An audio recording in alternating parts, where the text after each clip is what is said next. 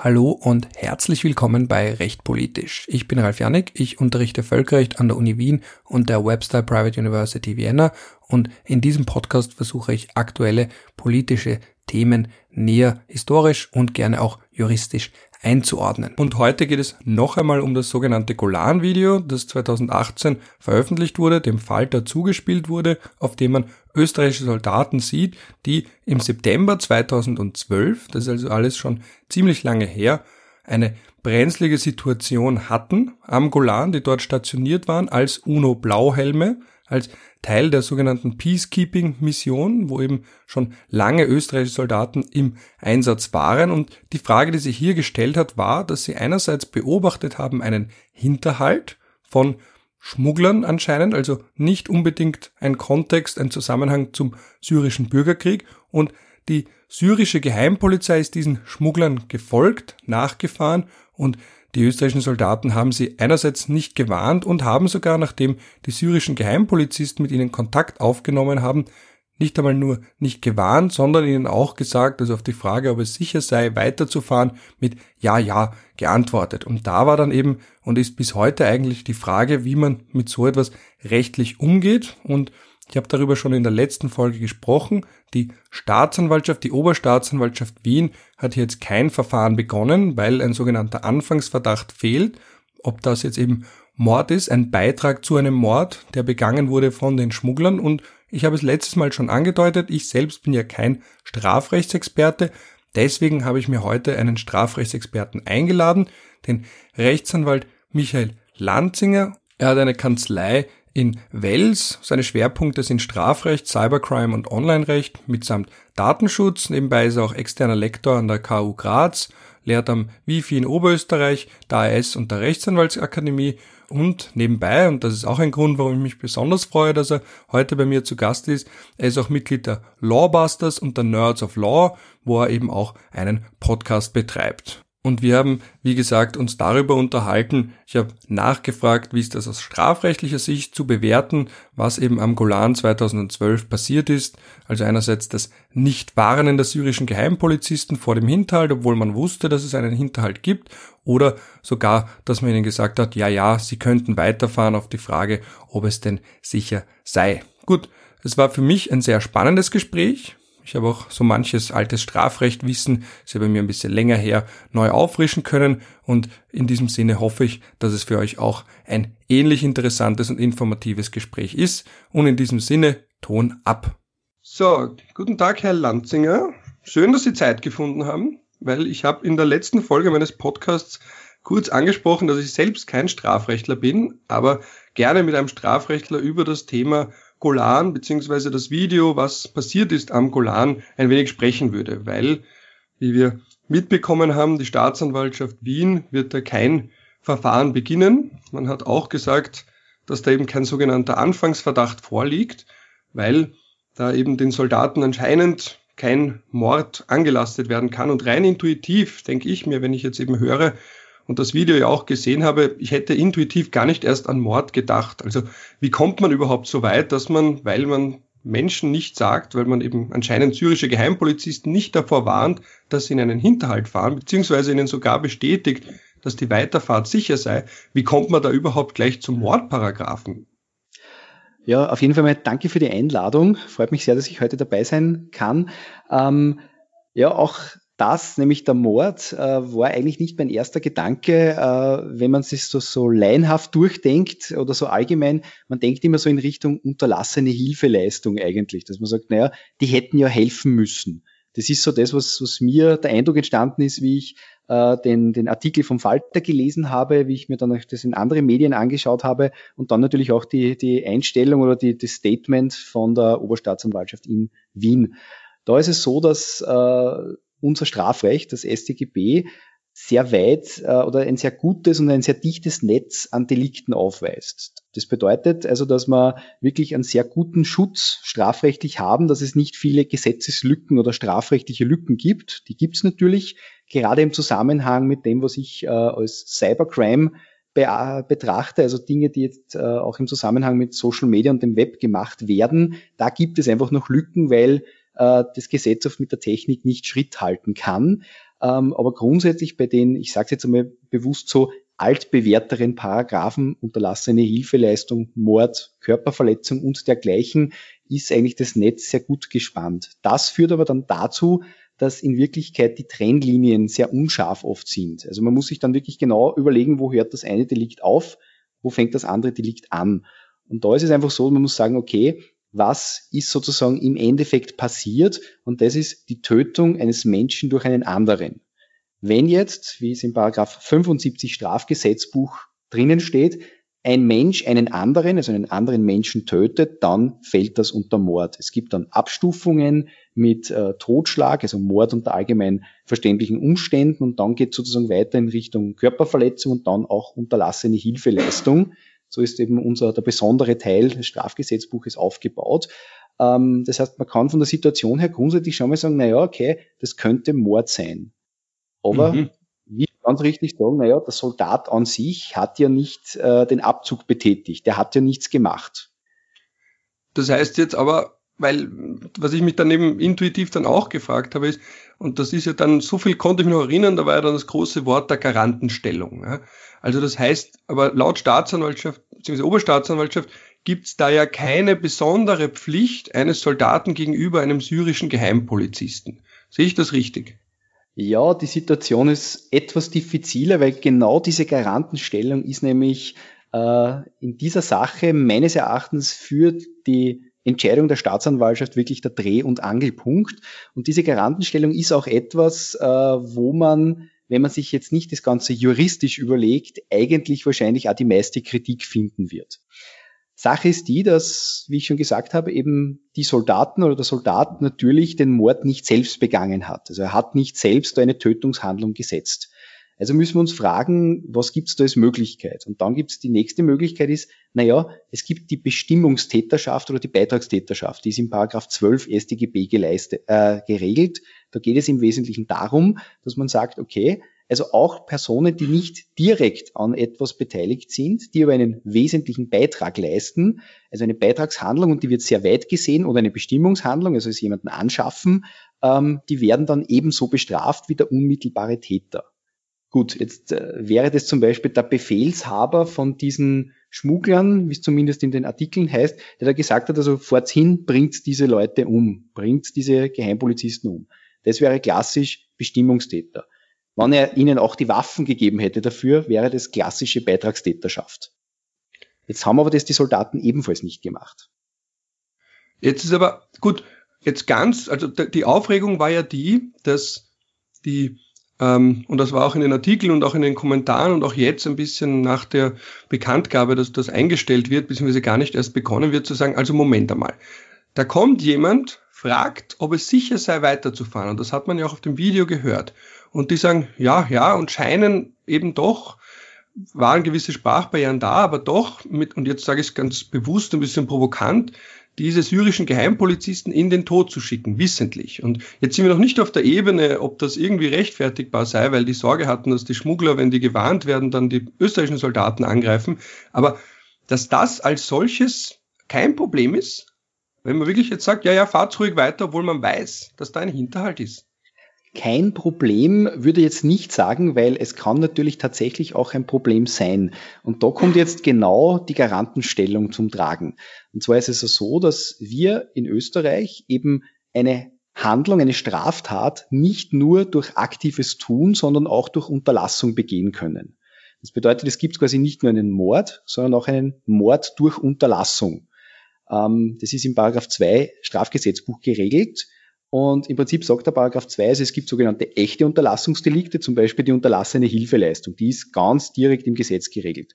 Und alle anderen aktiven... Also wenn man wen liegen lässt, Ganz genau, und ganz genau. Hilft und niemanden ganz genau, Rettung ruft. Ja. Ganz genau, ganz genau. Und dann gibt's eben diese sogenannten unechten Unterlassungsdelikte. Und da sagt man im Prinzip, also man nimmt immer den Paragraphen, wie so bei uns zum Beispiel Paragraph 75 Mord, hängt quasi den Paragraph 2 modulartig dazu und sagt dann Paragraph 2 in Verbindung mit Paragraph 75 ist Mord durch Unterlassen.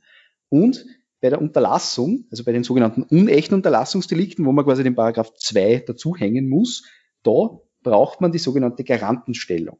Das bedeutet die Verpflichtung, etwas zu tun. Das heißt, das ist nicht einfach nur eine äh, moralische Verpflichtung, eine soziale Verpflichtung, sondern das muss wirklich eine, eine aus sich, aus der Rechtsordnung, aus einem Gesetz, aus einem Vertrag, aus einer, wie gesagt, aus einer rechtlichen Norm ergebende Garantenstellung sein. Das heißt, eine Garantenstellung ist die Verpflichtung, qua Gesetz etwas zu tun.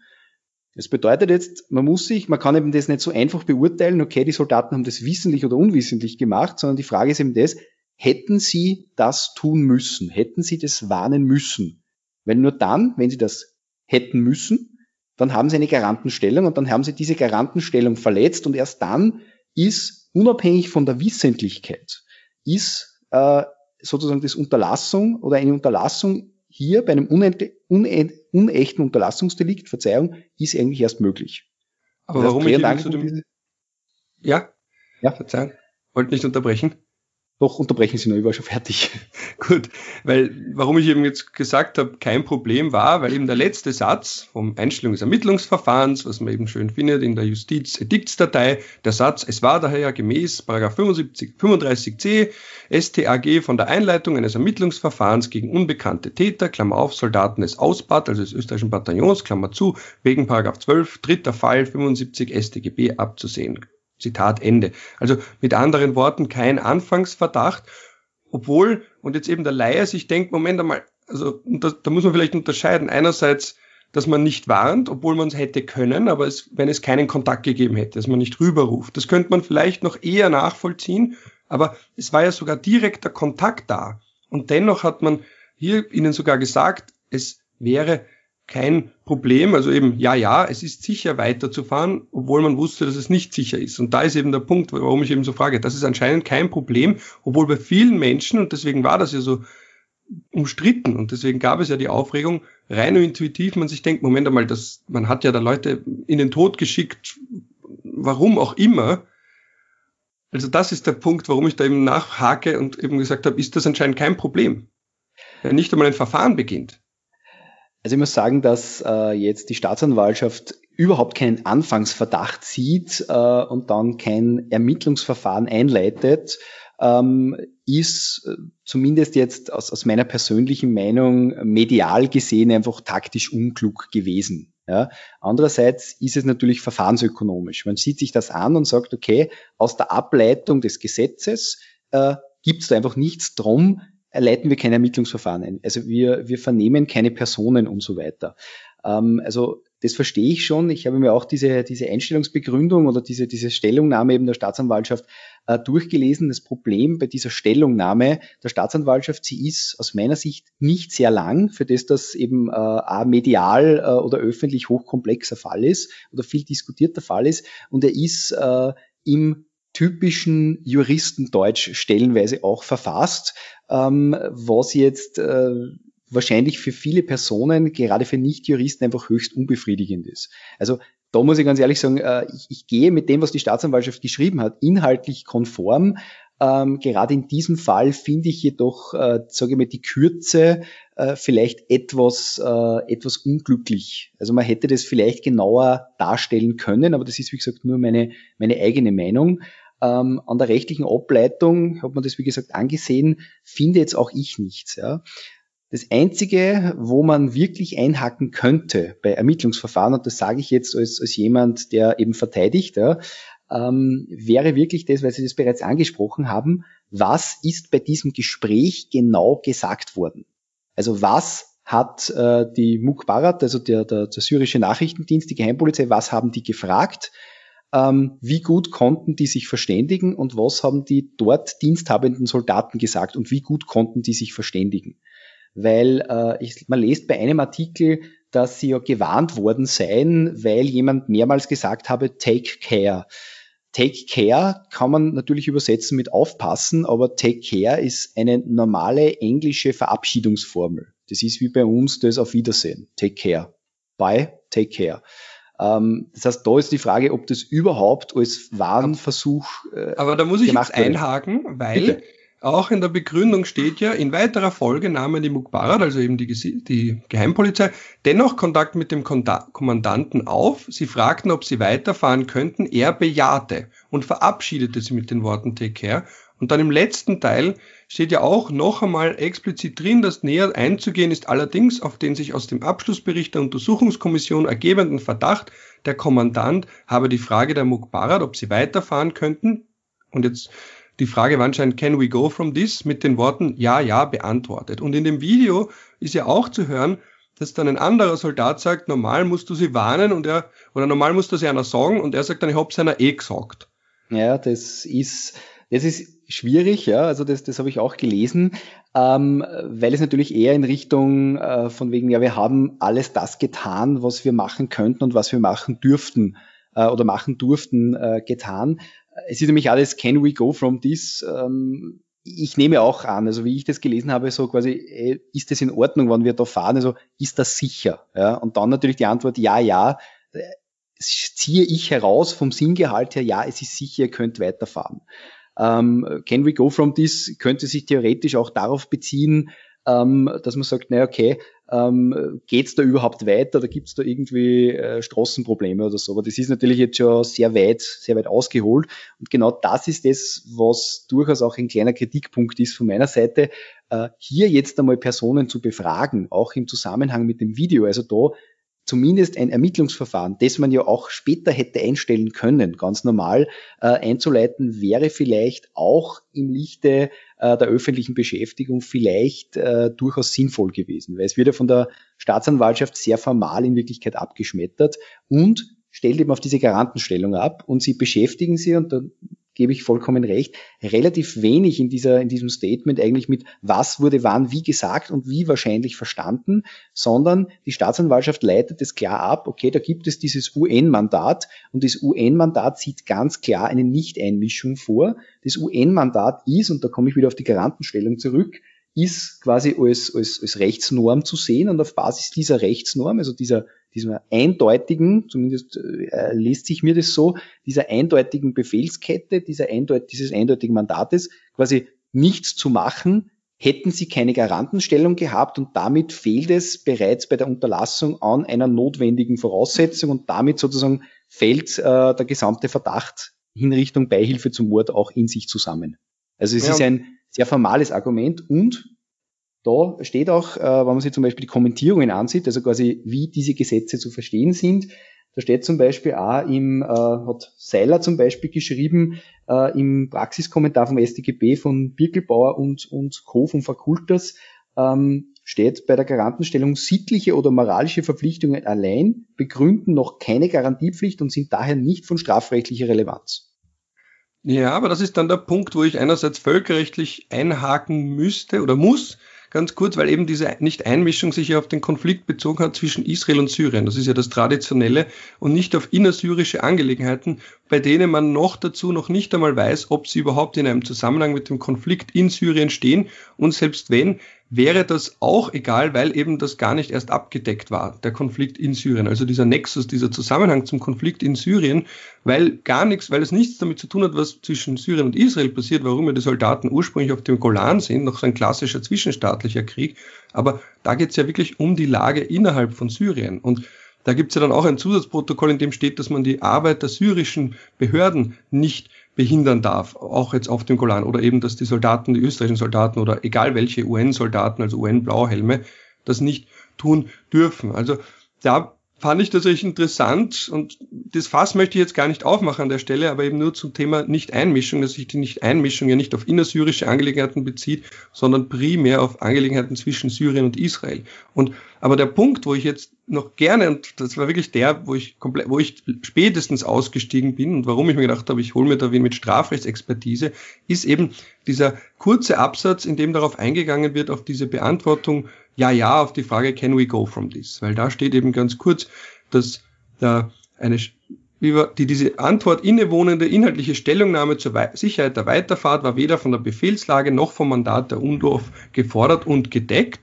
Und deswegen ist es eine taugliche Beitragshandlung, steht dann drin. Und ein direkter Kontakt zwischen dem Beitragstäter und dem unmittelbaren Täter ist auch zur Wirksamkeit eines Tatbeitrags Beitrags keineswegs erforderlich.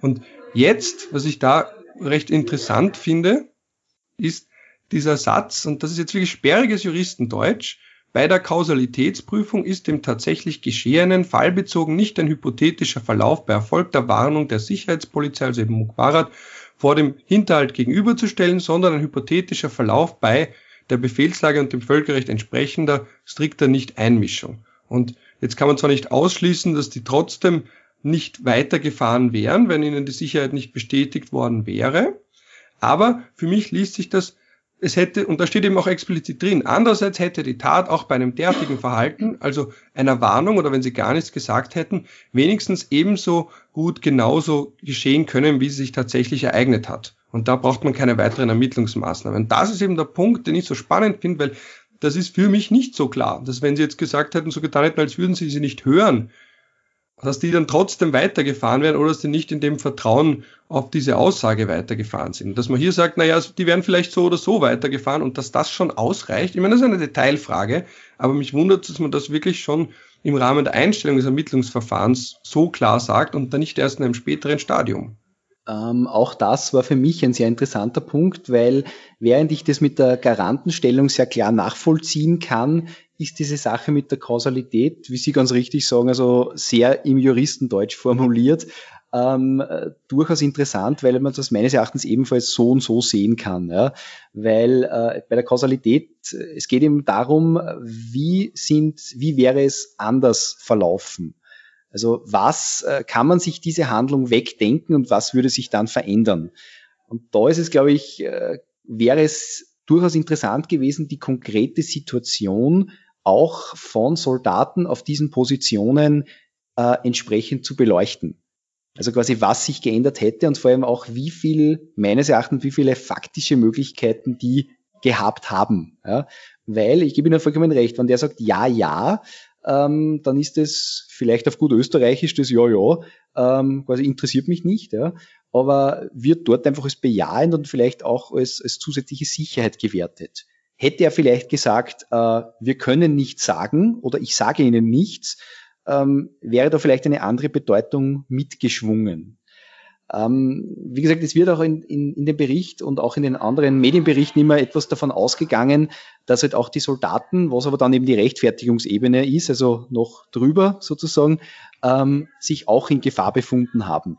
Ähm, mir ist gesagt worden, ich habe da mit einem, äh, mit einem Bekannten gesprochen, der einmal allerdings schon vor, also deutlich vor diesem Massaker, also eher in den 80er Jahren, 70er, 80er Jahren, ähm, am Golan stationiert war und der hat gesagt, naja, also äh, man sollte sich weder mit der Geheimpolizei noch äh, mit äh, irgendwelchen Schmugglern anlegen, weil die einfach in der Regel auch besser bewaffnet sind und da eine erhebliche Eigengefahr ausgeht. Das bedeutet also, die jetzt aktiv dort zu kontrollieren und an der Weiterfahrt zu hindern, ist oft rein faktisch keine, keine äh, Möglichkeit offenbar. Also ich glaube, dass dort die Soldaten unter hohem Druck einfach stehen. Zumindest habe ich das auch herausgelesen und kann es mir auch sehr gut vorstellen. Ja. Das verstehe ich auch sehr gut, aber eben wie Sie sagen, das ist ja dann die Rechtfertigungsebene. Also es ist ja, das hat mich auch ein bisschen gestört. Ich habe da ein bisschen zu dem Thema diskutiert, leider auch öffentlich, also eben via Twitter und das ganz schnell, vor allem Angehörige des Bundesheeres dann glauben, man will da jetzt eine Bestrafung vom Schreibtisch aus. Aber darum geht's mir gar nicht, sondern da geht's mir darum, dass man das eigentlich einfach näher darstellen sollte. Und dass das nicht, also eben da ist dieser Satz, bei fehlender oder nicht nachweisbarer Kausalität ist von straflosen Beitragsversuch auszugehen. Und da hätte ich nur ganz gern geklärt, ob die wirklich nicht nachweisbar ist und auch, dass man ein bisschen einen Learning-Effekt hat. Da geht es nicht darum, jetzt zu sagen, ma, die hätten so und so handeln sollen vom gemütlichen Schreibtisch aus, sondern diese komplexe Situation oder eben, dass man dann am Ende wäre man ja trotzdem, also ich glaube nicht, dass man da zu einer Verurteilung kommt und darum geht es auch gar nicht. Ich glaube nur, dass man das erst auf einer späteren Ebene mit einer anderen Begründung hätte machen müssen. Sei es nur, und das war für mich die nach, moralisch auch nachvollziehbarste, und ich weiß, Strafrecht und Moral ist so eine Sache, war dann aber wirklich diese Konklusio zu sagen, in der Situation österreichische Soldaten im Vergleich schlecht bewaffnet, dann ging es darum zu sagen, gut, man muss da irgendwo auch auf die eigene Sicherheit achten, weil entweder, wenn man warnt, dann wird man selbst von den Schmugglern angegriffen oder wenn man nicht warnt, auch dann ist die Frage, ob man in irgendeiner Form hineingezogen wird. Das ist eine sehr stressige Situation ist, die vielleicht auch erklärt diese für einige und die doch durchaus zynischen Kommentare, also wo man dann auch selbst das kommentiert hat, einer ist schon runtergefallen und bist du deppert, also was man dann aber in der Lage vor Ort irgendwo auch wahrscheinlich damit erklären kann. Und wie gesagt, vom Schreibtisch aus darüber zu urteilen, ist immer so eine Sache. Aber was ich mich dann frage, ist, da hätte man dann ja auch später, selbst wenn da ein Beitrag gewesen wäre oder selbst wenn da Kausalität ist, heißt das ja noch immer nicht, dass man dann wegen Beitrag zu einem Mord verurteilt wird, oder? Ganz genau, ganz genau. Also hier wäre, also wenn ich Verteidiger gewesen wäre und es wäre hier tatsächlich zu einem Ermittlungsverfahren gekommen und es wäre hier tatsächlich zu einem Hauptverfahren gekommen, also zu einer Anklage, ähm, hätte ich persönlich einerseits einmal äh, die Beitragstäterschaft und die Garantenstellung, also die Unterlassung auch hinterfragt, natürlich auch die Kausalität, aber wenn man immer auf mehreren Ebenen, auf mehreren Stufen verteidigt, natürlich auch die entsprechende Rechtfertigung, also ob es einen sogenannten rechtfertigenden Notstand oder entschuldigenden Notstand gibt. Ähm, gerade rechtfertigte, rechtfertigender und entschuldigender Notstand ist vielleicht sogar in der Öffentlichkeit mittlerweile ein bisschen ein Begriff und zwar in einem anderen Zusammenhang, äh, es hat, glaube ich, vor einigen Jahren einmal, es gibt in Deutschland den, den Ferdinand von Schirach, der dieses äh, Terror geschrieben hat. Das ist ein Theaterstück, beziehungsweise ein Buch, wo dann auch im ORF, glaube ich, ein Film daraus gemacht wurde, wo es eben darum geht, ähm, ein, ein, Flugzeug wurde abgeschossen und, und der Pilot hat einen Befehl ignoriert und ist er zu verurteilen oder nicht. Und da geht es auch sehr stark um diese äh, Sache, de, die Frage des rechtfertigenden und entschuldigenden Notstand. Aber äh, auch hier möchte ich an dieser Stelle kein Fass aufmachen, weil ich glaube, da können wir sehr lange drüber diskutieren. Und das war wirklich was, was man dann meines Erachtens in einem Ermittlungsverfahren mit Aussagen äh, entsprechend hätte feststellen müssen.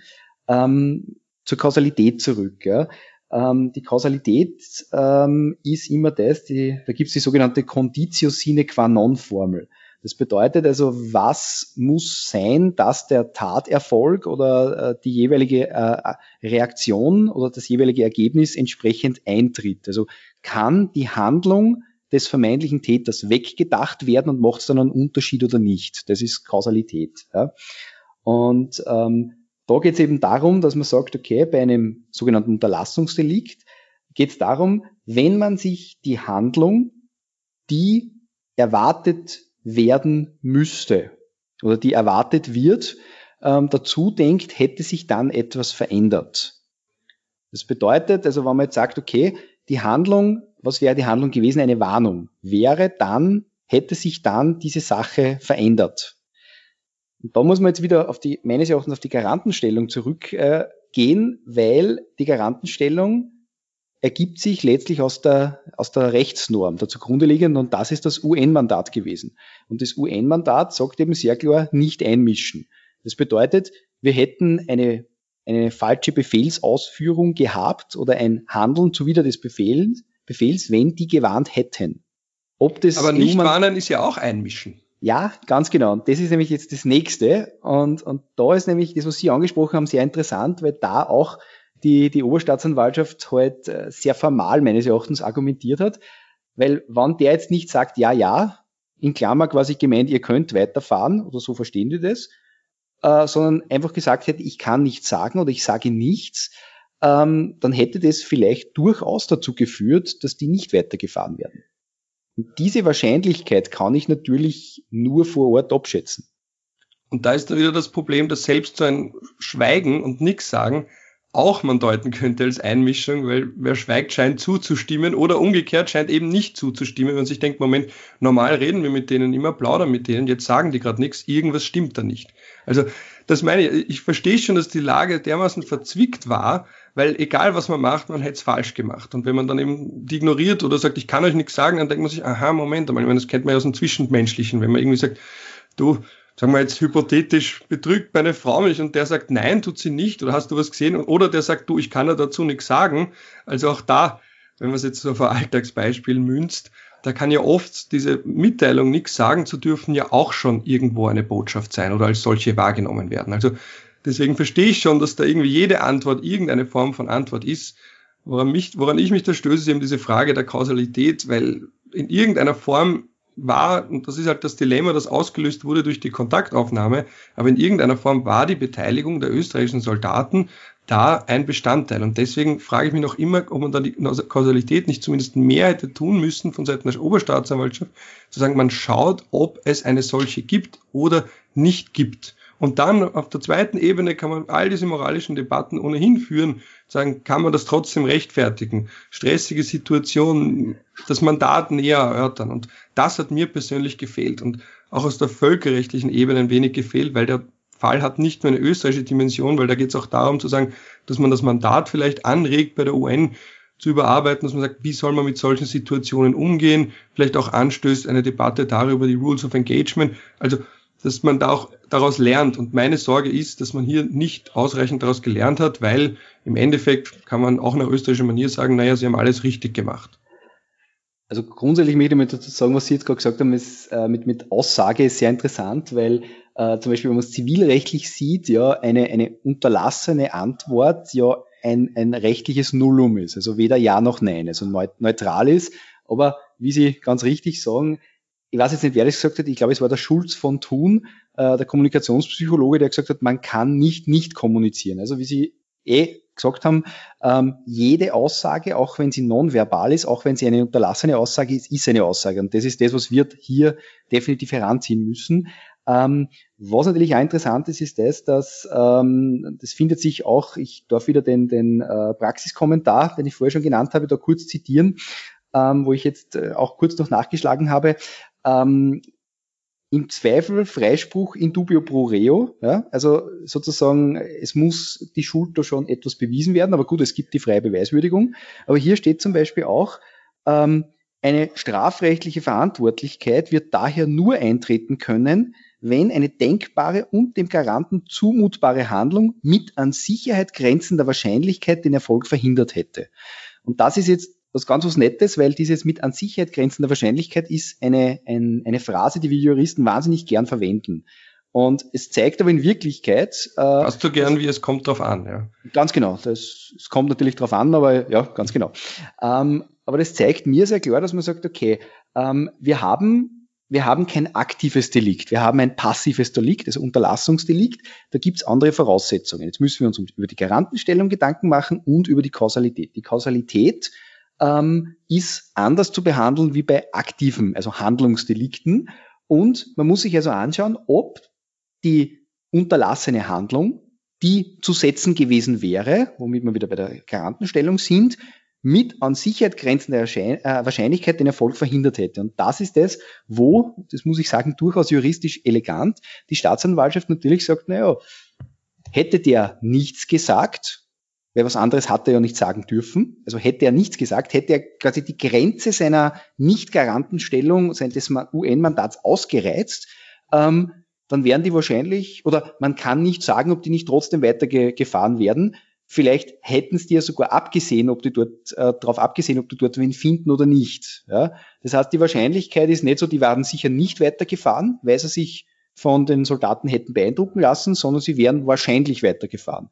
Und damit sozusagen haben wir diese, nicht diese an Sicherheit grenzende Wahrscheinlichkeit und damit ist, auch wenn das vielleicht etwas skurril klingen mag, sozusagen die Kausalität zu einem gewissen Grad ausgeschaltet. Also äh, da gibt es einfach die Trennung von dem, was, was juristisch äh, da abgeleitet wird und dem, was man äh, in der, in der sagen wir, öffentlichen Meinung ja, äh, oder unjuristisch sich vorstellt. Aber das heißt, ich, habe ich das richtig verstanden sagt Gott, man kann es nicht so richtig feststellen und dann ist im Zweifel, war das nicht der Grund, warum die weitergefahren sind? Ganz genau, das, das ganz genau, so würde ich, so würde ich das sagen, der Sukkus, weil eben hier die Kausalität eben mit an Sicherheit grenzender Wahrscheinlichkeit sozusagen etwas hätte ändern müssen. Ähm, in diesem Zusammenhang, äh, wann ich mir diese Kritik erlauben darf gegenüber der, der Staatsanwaltschaft, ist halt die ganze Sache unter Anführungszeichen sehr elegant gelöst worden, weil, äh, wie Sie schon gesagt haben, egal was passiert wäre, ja, es, man hat nichts richtig machen können. Hätten die Soldaten nichts gesagt, hätte es wahrscheinlich ein Problem gegeben. Die Soldaten haben irgendetwas gesagt, es gibt ein Problem medial. Äh, hätten die Soldaten gehandelt, wäre es vielleicht strafrechtlich kein Problem gewesen, aber vom völkerrechtlichen Mandat her. Das bedeutet also, das war ein, ein klassisches, äh, wie man bei Star Trek sagt, Kobayashi Maru, also ein No-Win-Szenario, das ja seinerseits nur der Captain Kirk gelöst hat und das war da offenbar keine, äh, Option. Jetzt wissen Sie auch, was meine Lieblingsfernsehserie ist.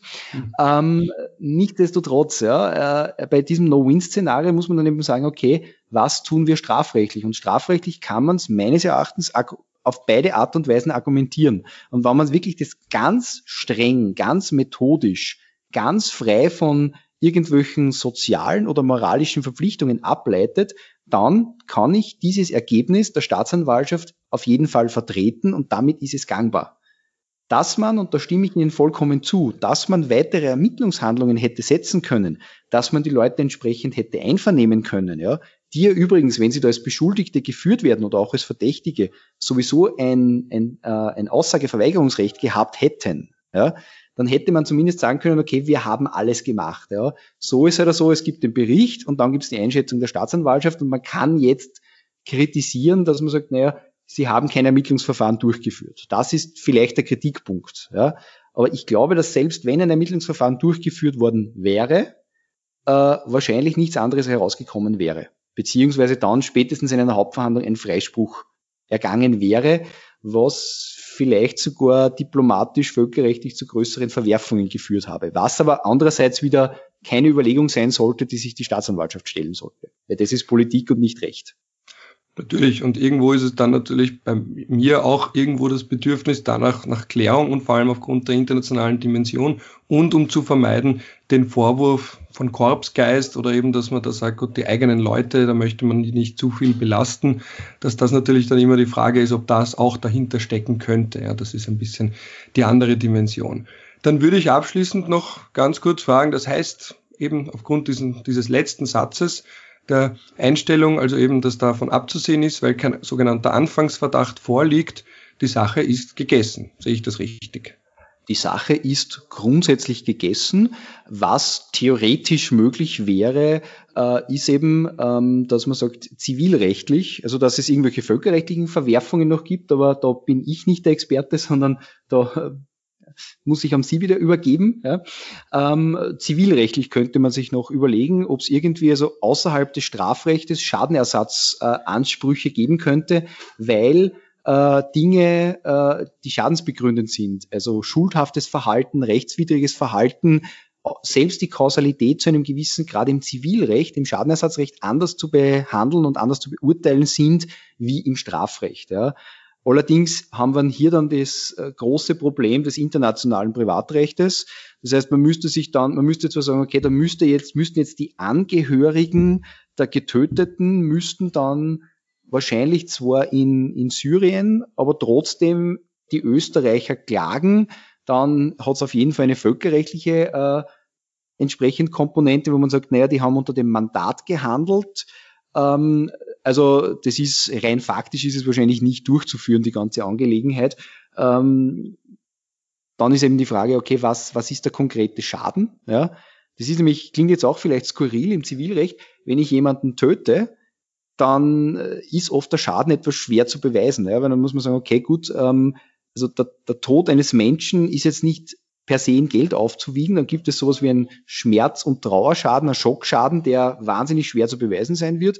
Äh, dann gibt's halt die, die, die, die Angreifer, die eher die unmittelbaren Schadensverursacher sind. Also wie gesagt, da gibt's meines Erachtens sogar nur äh, äh, problematischere oder komplexere Situationen wie im Strafrecht sogar. Und eine Amtshaftungsklage hätten wir theoretisch auch noch von Hinterbliebenen. Das ist möglich. Äh, Amtshaftungsklagen, weiß ich aus der Praxis, haben jetzt nicht, zumindest habe ich die Erfahrung gemacht, nicht die wahnsinnige hohe Erfolgswahrscheinlichkeit, weil man eben hier klar äh, ein Falschhandeln des äh, Apparates sozusagen vorwerfen müsste. Und da wäre meines Erachtens sehr stark wieder das UN-Mandat und die sehr klaren Regelungen des UN-Mandats heranzuziehen. Und da steht ja mal primär drinnen Nicht-Einmischung. Ja, Nicht-Einmischung. Aber die Frage ist, worauf sich die Nicht-Einmischung bezogen hat. Aber da wären wir wieder beim Völkerrecht und das werde ich Ihnen an der Stelle ersparen. Gut.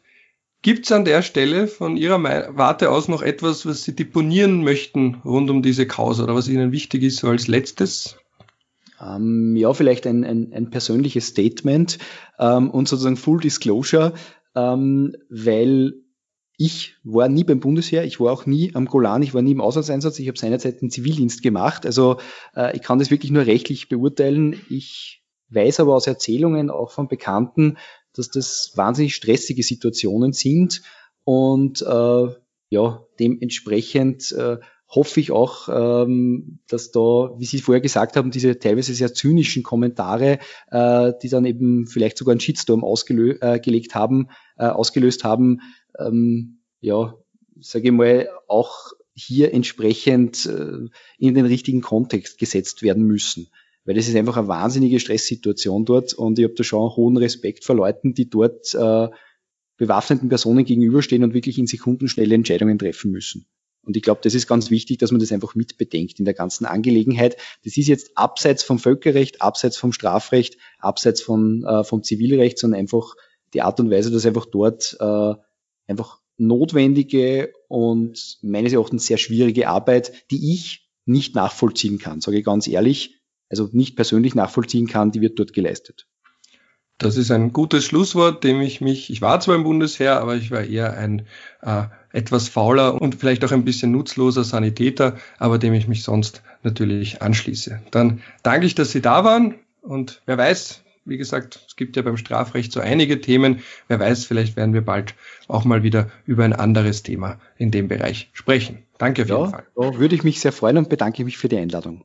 Gut, und damit wären wir mal wieder am Ende einer recht politisch Folge angelangt. Ich hoffe, es war für euch genauso interessant, informativ und spannend wie für mich. Wie ihr vielleicht auch rausgehört habt, ich bin nicht ganz zufrieden. Ich bin der Meinung, dass hier so einige Fragen waren, die eine nähere Erörterung verdient hätten und leider nicht bekommen werden. Aber gut, auf mich hört ja keiner. Und damit bleiben mir nur noch meine Schlussworte. Also je nachdem, zu welcher Tages- und Nachtzeit ihr das hier gehört haben solltet, wünsche ich euch einen guten Start in den Tag, einen schönen Rest vom Tag, vielleicht einen netten Abend oder auch, bei manchen zumindest, eine gute Nacht.